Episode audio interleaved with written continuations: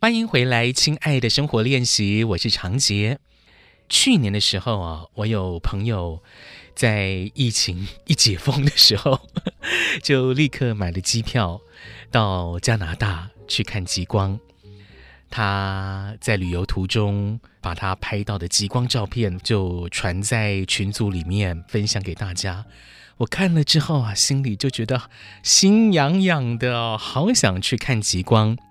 那么看极光，大家会前往的地方，可能去加拿大、去北美啊，美国的阿拉斯加；也有的人呢是去欧洲、去芬兰呐、挪威呀，或者说是冰岛这些国家来看极光。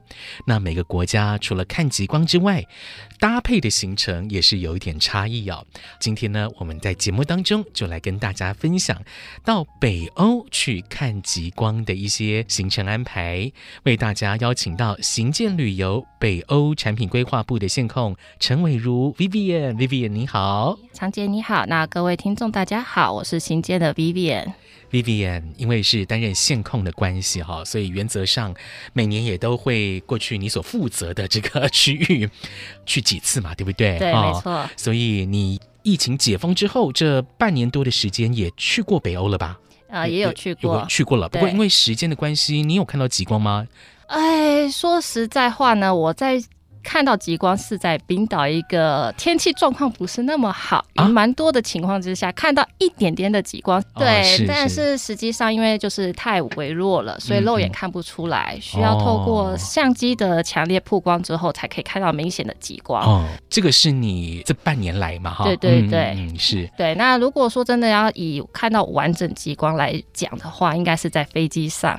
哦，你在飞机上，我们从冰岛然后飞到芬兰的这个夜晚的班机，刚、嗯、好可以看到一个很明显的绿色的极光在那边舞动。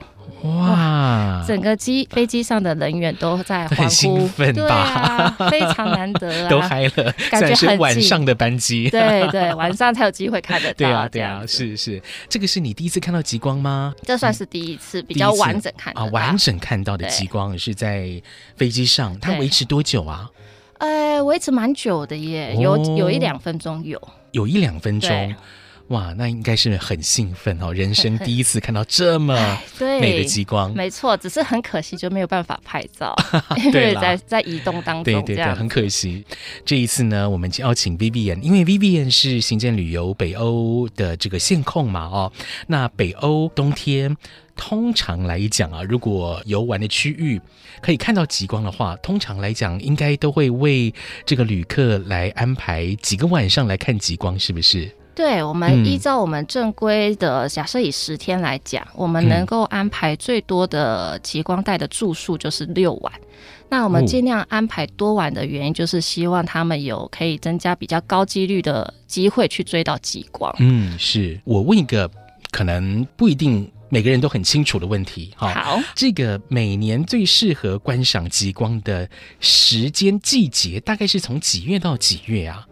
我们知道在冬天嘛，哈，对，嗯，那如果依照北欧来讲，因为极圈带的其实天黑的算是蛮早的，对，所以大概从九月份一直到隔年的三月份，只要是天黑的情况之下，都有机会看到极光，所以大概快半年的时间，对，嗯，只是就是这区间来讲，可能九月、十月去白天的时间日照还是比较长，嗯，然后天黑时间会稍微拖到五六点，嗯，左右才天黑。嗯嗯嗯但只要是天黑，就是有机会，就有机会。对，但是常常听人说了，你 你要看到极光，有的时候还蛮靠人品的，是不是？啊、呃，这个也确实啦，因为我自己也有是没看过极光几次啦。哎，是是，所以其实呃，还蛮靠自己的运气跟几率了嘛。对，然后看看自己的努力，如果你越晚。爬起来，也许几率就蛮高的哦。牺牲一点点睡眠时间哦，了解。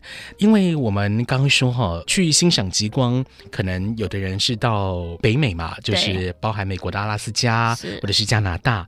那也有人会想要去北欧这边，哈，包含我们说的芬兰啊、挪威，一直到冰岛。那也有人去俄罗斯啦，不过俄罗斯的 去俄罗斯人真的是比较少哈。那我们讲说去北美跟去北欧好了哈。好，好，前往。这两地看极光有怎样的差异呀？嗯，呃，其实坦白讲，这几个国家都是落在极圈带内，嗯、所以只要是。天气的允许之下，只要是无云无光害，然后视野良好，都可以看到极光。只是这几个国家它都有自己独特的风景啊、人文啊，这些就是看个人的喜好决定你比较喜欢去哪个国家旅游。嗯、但如果对我来讲，可能最大的差异性还应该还是在气温。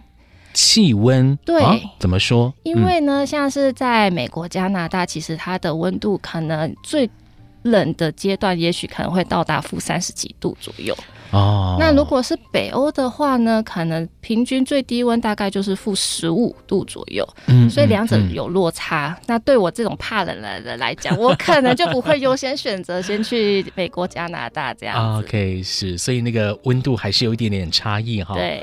OK，好，那你说的呃，其他的差异就是指在白天方面的行程喽，是不是？白天行程差异会比较多一点，嗯，可能就是看自己比较喜欢玩哪个方面的。那如果像是北欧的话，它可玩性会比较多一点，嗯，那丰富度也会比较高。好，所以像北欧极光圈哈，各国当中啊，芬兰、呃，瑞典、挪威、冰岛这几个国家。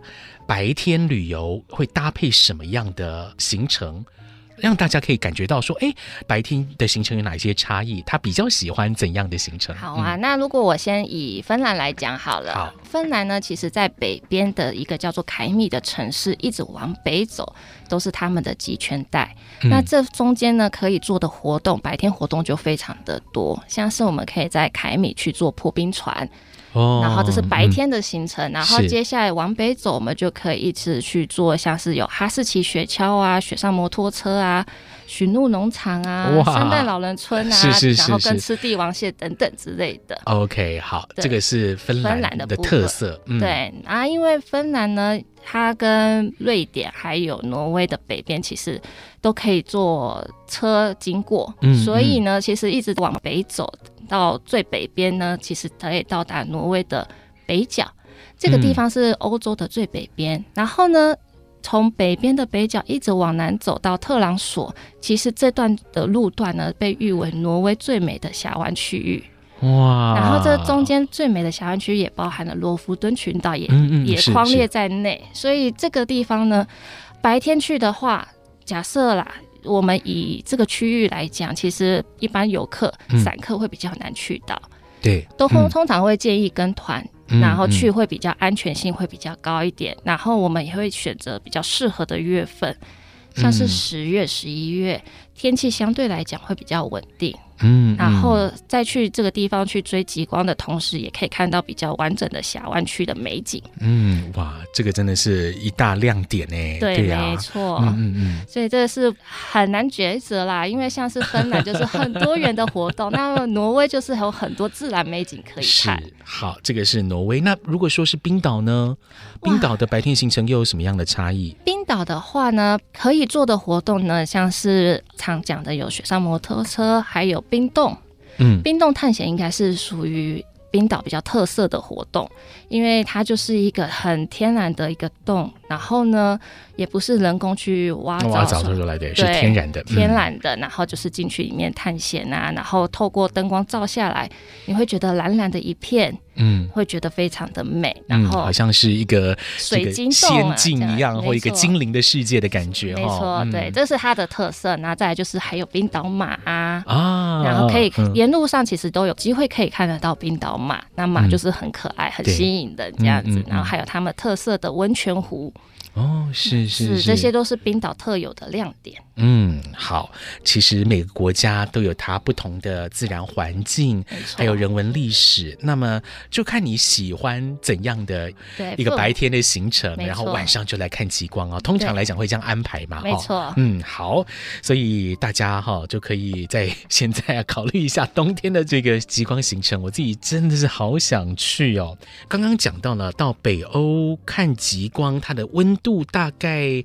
平均哦，呃，负十五度左右了，在冬天的时候啊，大概负十五度左右。那这种温度对台湾人来讲是没多少人体验过的。哈，没错。那大家怎么穿衣服会比较好？在这种负十五度的情况之下，嗯、它白天大概几度啊？其实白天大概就是零度左右啊，零度左右。对，啊，然后晚上大概到负十五度，对，这样子。嗯，那可是因为月份也是蛮大的差异性。对，当然。嗯、对，假设如果是比较早一点去追极光的话。就是十月、十一月份，它的温度就不会到那么低，大概就负五六度。那白天大概就是一到两度啊。然后如果是一到三月份去，就是负十五到二十度。那白天的话，可能就是大概负五度或者是零度左右。了解。那衣服来讲，穿着可能就是需要那种洋葱式的穿着法。嗯。那因为室内包含车上其实都会开暖气。那从外面进入到室内的话，就建议把多余的外套啊配件拿掉，会比较舒服一点。嗯，了解了。我是有在北海道那边经历过，白天是呃零度上下，对，然后晚上可能到负十十五度、十度、十五度的这种区间。没错。那我真的就是洋葱式穿法，我里面穿了两件发热裤，然后外面再套一件呃比较防风的这个裤子，上衣的部分。呢，上身的部分也是里面多件的这个发热衣，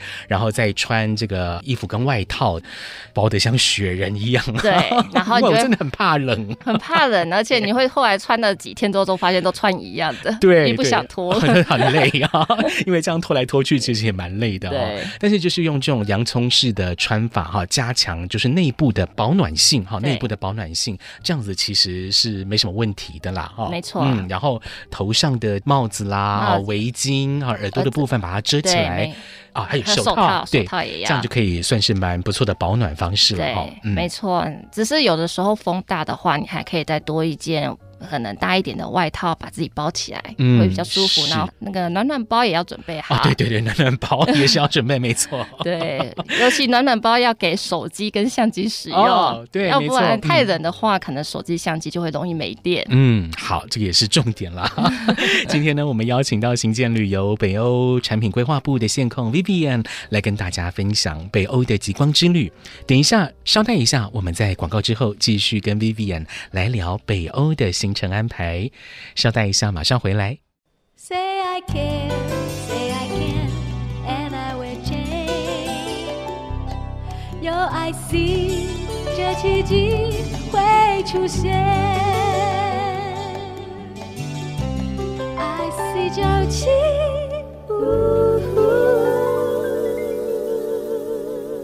IC 之音 FM 九七点五，欢迎回来，亲爱的生活练习，我是长杰。今天我们在节目当中邀请到行健旅游北欧产品规划部的线控 Vivian 陈伟如来跟大家分享北欧赏极光的行程。刚刚我们谈到了到芬兰、挪威欣赏极光，哈，白天有一些行程可以安排，比如说像是挪威就有非常丰富的自然风景，有峡湾的风景可以欣赏。那另外在芬兰的部分，这个行程更是多元了，比如说圣诞老人 啦、雪橇啦哈等等的这些跟人文历史有关的行程可以来安排。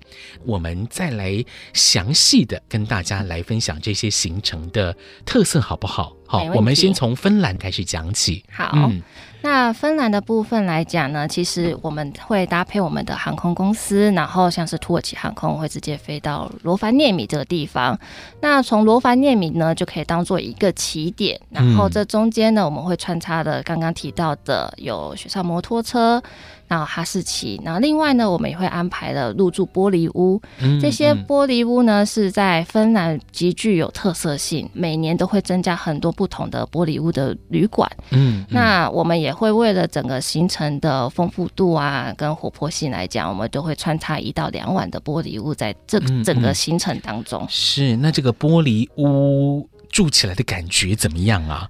哇，这个住起来感觉真的是非常的好，嗯、因为一是一种非常以懒人的方式来看有没有机会追到极光。嗯、是，你就躺在床上啊、呃，往上面看就是玻璃啊，然后天空、嗯、星空这样子。是，如果说晚上有极光出现的话，你直接懒人躺在床上就可以欣赏得到了。对，都不用吹风了，然后你也不用感受到外面的冷。对对对，在室内温暖的室内就可以欣赏。哦。对，这个是玻璃屋。不过你刚刚有讲到哈士奇雪橇，是嗯，乘坐哈士奇雪橇是什么感觉啊？其实哈士奇雪橇来讲，嗯、其实就是他们就是哈士奇的一种工作，然后它的活动量非常的大，嗯，所以这也是训练它一种方式。然后呢，就是两个人为一组啊，两个人一组，对，坐上这个雪橇。一个是要做，一个要站在后面，哦，要站在后面哦。他要控制哈士奇，哦哦，要往左往右，要刹车，要加速，嗯，这是都是靠自己脚力跟方向去控制的。哇，那前面有几只哈士奇在拉着这个雪橇呢？我记得大概是六到八只左右。哦，对，然后他们会有自己的一个组织协调性在，然后会有一个领头的。哈士奇在最前面，它会帮控制住方向，然后整体就会觉得哇，好可爱哦，速度又有，然后又觉得他们在行跑过程中会发生一些有趣的事情。例如什么有趣的事情？因为像是。最离我们雪橇最近的后面两只狗，嗯、他们有的时候会看到他们在吵架，嗯、他们会吵架，然后吵一吵跌倒，那就就觉得哇，怎么会发生这种事？或者是边跑然后边吃旁边的雪，就觉得好可爱。对，对，这个真的是无法去控制，很难很难完完全全去控制他们了。对对对，对没错，对他们也是很有个性的的动物哈。好，那我们在玻璃屋欣赏极光之后，那芬兰这边还有很多。多特色的行程安排嘛，哈，没错。然后像是刚刚提到的凯米，我们可以去坐破冰船。破冰船，嗯，对，破冰船之外呢，我们还可以在冰海上面做漂浮，穿那个龙虾装。然后就是整个龙虾装会穿上去之后，你会去到冰海里面，会整个人浮起来，你不需要出力，你不需要踢水干嘛的，就整个人就躺在冰海上。那是怎么样的一个感觉啊？你会觉得不至于到太冷，嗯、然后你就很像在游那种仰视的那种感觉，哦、然后那样飘飘的，然后整个穿成胖嘟嘟的样子，像是米其林的那个样子。对对对对对对对，对。然后就是看你要飘个。距离它会有一个线线索，然后有一个池子给你，嗯，然后就是在那边拍照啊之类的吧。哇，好有趣的行程哦！对，就一个人穿着龙虾装漂浮在冬天的哈，这个旁边可能有一些冰块的，哎，一定有冰块，对哈，有冰块的海水里面，没错。然后这是白天的行程，那晚上的话呢，我们还会安排一个叫做活动玻璃屋。啊，活动玻璃屋，对，没错，就是怎么活动法？他会先把车子呢开到一个定点之后呢，嗯、让旅客呢两两一组，或者是几个人一组，然后搭上一个玻璃造型的车子里面，然后里面有暖气啦，当然要、嗯、一定要有，是对，然后呢就是可以往前行驶托运一段。路程，然后让客、让客人有机会看一下天空，是不是有机会看到极光？这是夜晚的活动。嗯，然后抵达定点的时候，我们我们又有萤火堆。可以去烤香肠啊，哦、然后喝点小乐饮这样子，嗯，嗯。然后甚至是穿着冰爪在冰海上面走个几步路啊，体验一下。嗯、哦，这个穿冰爪在雪地上面行走，真的是很费力啊。对、哦，那个你会觉得哦天哪，举步维艰啊。不过前面应该向导都会帮你把一些呃路径的上面的雪给踏实一点点嘛，对不对？呃，没错，就是前面的向导他们会先去探路，嗯、然后他们会看一下哪边是光害比较低、嗯、视野比较宽阔的地方，是，然后带客人去体验这个活动。嗯，对我自己很喜欢这种在自然环境当中的雪地探险活动，对非常的好玩，但是也非常的累。啊、哦，对，需要一点体力了。对，需要一点体力，但是值得，非常值得。真的，嗯。然后接下来的话呢，就是有提到的驯鹿雪橇，这个是我们是特别安排在晚上，哦、也是希望看。客人有没有办法在晚上呢，也有机遇追到极光的一种另类的体验活动方式？驯鹿拉雪橇，对，那就跟刚刚讲的哈士奇雪橇是不太一样的，不太一样，嗯、因为驯鹿雪橇不需要有后面的人去控制它，嗯，所以是两个人都直接躺在就是雪橇上，然后看看天空有没有机会看到极光，然后边祈祷这样子。在晚上当中哦，对，在这个林地里面哈，有驯鹿拉着雪橇，那个感觉真的是很不一样，也是一种另类的体验。嗯、跟白天看到的驯鹿也会觉得、嗯、哦，好像哪边有点不太一样的样子，这样。是是，这个呢就是芬兰许多非常有特色的行程安排。是，那当然极光是。是一个重点啊，不管是入住玻璃屋，或者是活动玻璃屋，晚上的行程，其实都是让大家能够多一点机会看到极光，对不对？没错。嗯，我们刚刚讲到了芬兰，接下来我们跨到挪威这边。好，嗯、那挪威的话呢，其实最具代表性的就是刚刚提到的欧洲的最北边北角。那在北角的话呢，嗯、我们其实会先安排让客人去做帝王蟹的活动。他们可以品尝帝王蟹，然后也有机会看到现捞起来的、嗯、新鲜的，然后拿去煮，然后去吃这样子，然后品尝看看他们当地特有的帝王蟹的味道如何。那这个活动结束之后呢，晚上呢，我们就会安排去北角大厅。嗯、那北角大厅呢，其实它最指标的一个建筑物就是一个地球仪。在那个悬崖边上，就高高的地方。嗯嗯嗯，那在这个地方呢，如果是以夏季来讲，就是看永昼日不落。对。那如果是在天黑的情况，冬天去看就是永夜嘛，嗯，就有机会可以看到极光。那极光出现在整个悬崖的上面，然后看到绿色的极光，会觉得很另类，很有它独特的美感在。嗯嗯，是。那接着呢，我们会再一路往南走。那往南走的行车路段，其实就可以看到整个峡湾区的美景，嗯、一直到特朗索。特朗索这个地方呢，是属于挪威它北边最大的一个城市，然后所以我们都叫它极光城市。它是全球八大观测极光的地方。是、嗯，所以在这个地方，它是很有它自己的一些人文历史跟独特的风情在。嗯嗯。那我们就会安排一个他们自己特有的登山缆车，然后去看整个。城市的俯瞰照片，然后可以拍拍照这样子。嗯、然后另外晚上的话，我们就会安排极光巴士，因为特朗索这个地方是一个天气来讲相对来讲比较稳定，然后也不会觉得太冷的地方。嗯嗯、那看极光的几率其实非常的高，所以我们就会安排一个叫做极光巴士，请专业的导游带着整团的人员去追看看极光的地方哪边。可以看到几率比较高，嗯，所以这个巴士会往哪边开？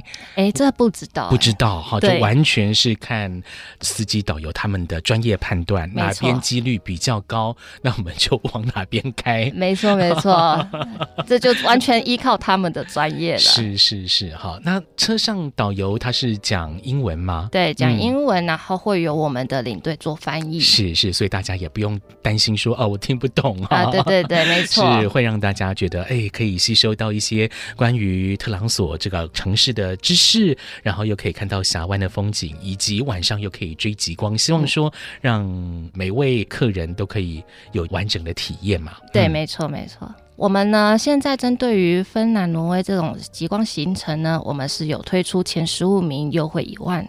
那特定的行程，我们会再加码限时早鸟优惠减三千，所以最高的优惠是可以减到一万三。当然，详细的细节啊跟行程介绍，还是依照我们的官网，或者是也可以来参加我们的极光讲座这样子。如果想要获得我们比较完整的北欧极光讲座的资讯的话，可以发入我们的官网或者是我们的 FB 粉丝团，上面都会随时在公告这个相关的资讯。嗯。这个讲座也是免费的嘛，哈，对，对对，当然是免费的。是，就是大家如果说对这个行程有兴趣，就来听听讲座，也是蛮不错的一个增加知识的管道啦。哦。对，没、嗯、没错，也可以先来认识一下这个北欧的行程。好，今天呢，非常谢谢行健旅游北欧产品规划部的 Vivian 来我们节目当中跟大家分享北欧赏极光，谢谢 Vivian，谢谢长洁。